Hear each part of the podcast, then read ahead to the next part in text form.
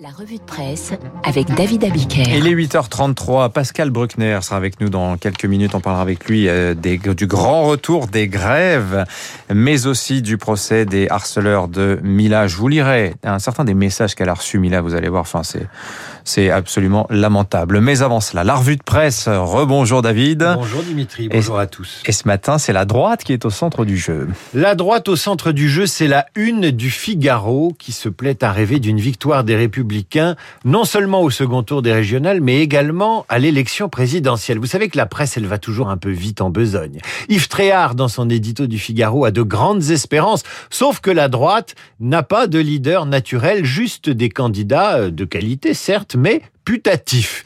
La droite dans vos journaux s'affiche également à la une du magazine Society, qui titre au fond à droite et pose cette question, pourquoi les quinquennats finissent-ils tous de la même façon, c'est-à-dire à droite. La droite, c'est aussi la une du New York Times qui interroge le manque de popularité des populistes européens. Marine Le Pen comprise. Le problème des populistes, titre le New York Times, c'est qu'ils ne sont juste pas populaires. La droite, c'est enfin Libération qui ce matin tuerait pour un jeu de mots et qui titre le spectre de la bande FN. Autrement dit, la reprise en main d'Europe 1 par Vincent Bolloré va-t-elle se traduire par une dérive droitière de la station? Le canard enchaîné pose avec le même jeu de mots la même question. La droite dispute donc le terrain médiatique à l'équipe de France de football qui, elle, fait la une du Parisien de l'équipe de l'Est républicain de la Provence ou du Dauphiné. Ah oui, le Parisien parle d'un choc des titans ce soir. Hein. Avec à la une Portugal-France, Ronaldo Mbappé en photo et la pression sur l'attaque de notre euh, équipe nationale. Car si vous comptez les buts marqués par l'équipe de France depuis le début de la compétition, ben il y en a qu'un. C'est pas les buts, c'est le but. C'est pas formidable. Un but français et un but allemand contre son camp. Emballez-nous, s'écrie l'Est républicain. Pas sûr que le football emballe à la lecture de ce papier absolument surréaliste du même Parisien qui titre le foot à la télé est-il dangereux? Alors on se frotte les yeux et les oreilles. le foot à la télé est-il dangereux? demande sérieusement le quotidien. Et eh oui, depuis 20 ans, des chercheurs s'interrogent sur ce qui se passe dans notre organisme quand on visionne un match de foot. Recherches qui ont pour but d'évaluer la dangerosité du foot pour ceux qui le regardent vautrer sur leur canapé. Et le Parisien fait sans rire la liste des dangers qui nous guettent devant notre téléviseur les soirs de match à fort enjeu. En premier lieu, nous mangeons mal. Chips, pizza, alcool, nuggets, boissons sucrées, hamburgers, bière, autant de fléaux qui risquent euh, de nous conduire vers l'obésité. Ensuite, nous restons assis, surtout quand la France ne marque pas. Certains se drogueraient. Enfin, en allumant un joint en cas de défaite pour se réconforter. Je vous jure, tout ça est écrit. Hein. Et le oh journal de consulter le chef du CHU de Lyon, de Dijon, qui a cette phrase. Le cannabis et le binge drinking, autrement dit l'alcool à forte dose et bu rapidement, sont des facteurs d'AVC aigu. C'est Alors, ben oui, non, mais tout cela prêterait à sourire si l'étude des accidents cardiovasculaires et des, et des infarctus surtout ne révélait qu'en période de coupe et de compétition importante, eh bien les risques augmentent. C'est une réalité chiffrée. Exemple avec la séance de tir au but en Angleterre lors de la Coupe du Monde de 1998. Elle provoque une hausse de 25% des accidents cardiaques chez nos amis anglais.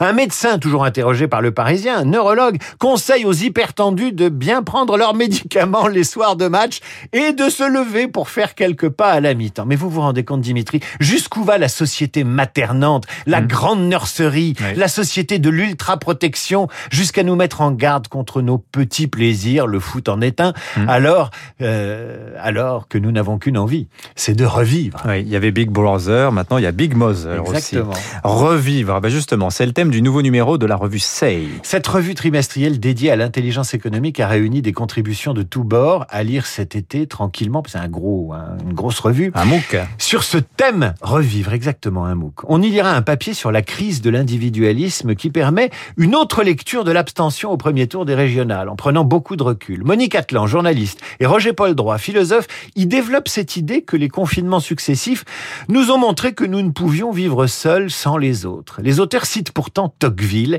qui dès le 19e siècle semble prophétiser ce repli des citoyens, ce désintérêt pour la chose publique. J'ouvre les guillemets, vous allez voir qu'un garçon qui écrit au 19e siècle à la plume d'oie, quelqu'un qui connaît pas Internet, la télévision, bien avant tout le monde, eh bien il écrit ceci, et là je dis chapeau Tocqueville.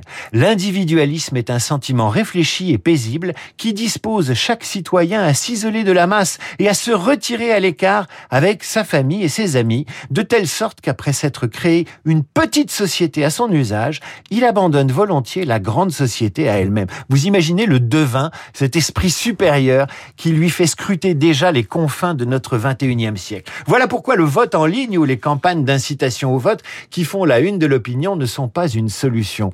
Outre la lecture de ce gros trimestriel, ça s'appelle Say, je le rappelle, je vous recommande pour comprendre le monde qui vient, sur un tout autre sujet, la lecture d'un papier de Sabine de Langlade dans Les Échos. Ah oui, elle, elle explique pourquoi les milliardaires achètent de la terre. Alors on pensait que les milliardaires avaient la tête dans l'Internet et les étoiles qui voulaient envoyer du monde dans l'espace, eh bien ils investissent dans les terres. Les terres agricoles, nous explique Sabine de Langlade. Xavier Niel, soutien du projet Hectare. Il investit dans un gros projet agricole. Bill Gates, qui possède 100 000 hectares de terres agricoles aux États-Unis, serait devenu le premier propriétaire terrien du pays. 100 familles américaines possèdent 17 millions d'hectares dans le pays et ça, c'est pas que les, les J.R. Ewing et les, et, les, et les héros de, de Dallas. Un bond de 50% d'achat de terres par ces mêmes millionnaires depuis 2007. Les GAFAM tracent leur sillon, écrit Sabine de Langlade. Les terres agricoles se raréfient.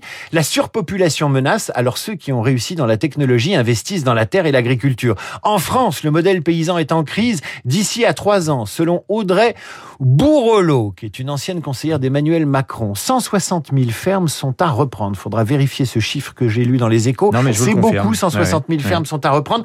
Il faut former des chefs d'entreprise qui reprendront les fermes à pourvoir. D'où cette ferme géante lancée dans la vallée de Chevreuse et qui fera le lien entre la nouvelle économie et la technologie. 2000 personnes y passeront chaque année pour se hectare, former. Hein. C'est ce projet Xavier Niel. Hein. Ouais, exactement. Et 2000 personnes vont y passer euh, chaque année. Alors avant, on formait les gens pour qu'ils se forment aux data, à l'informatique. Et là, on va les reformer à l'agriculture.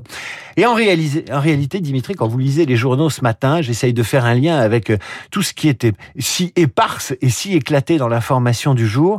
Vous trouvez de tout, un peu comme à la Samaritaine. Vous avez des raisons de désespérer du monde tel qu'il est, avec son hygiénisme, euh, ses, ses combats politiques d'arrière-garde, l'abstention citoyenne. Et puis vous avez raison d'espérer et de donner du sens au mot entreprendre, mmh. cultiver et revivre. Mais oui, vous savez, oui, parce que tout le débat sur Hectare, le projet de Xavinel, c'est qu'il lui veut former des entrepreneurs agricoles et pas des paysans. Et ça, ça plaît pas à tout le monde euh, dans le milieu agricole. Tiens, je rebondis sur ce que vous, la citation que vous faisiez tout à l'heure de Tocqueville sur l'individualisme. Ça m'a fait penser à Henri David Thoreau, Walden, et avec cette réflexion qu'il a que l'individualisme, la vie dans les bois, ça conduit à la désobéissance civile. Donc il y a quelque chose aussi de profondément subversif derrière cette idée, derrière l'abstention potentiellement. Merci David. En même temps, la vie dans les bois c'est sympa, mais il faut en sortir des bois, oui. il faut descendre de l'arbre. Voilà, une petite cabane avec l'électricité dans les bois, c'est quand même mieux. Merci à vous, mon cher David. Ce sera le lien, le fil qui vous reliera à la, à la grande société. Il est 8h40, Esprit libre dans un instant. Pascal Bruckner, il sera au téléphone avec nous. On parlera de l'affaire Mila et on parlera du grand retour des grèves.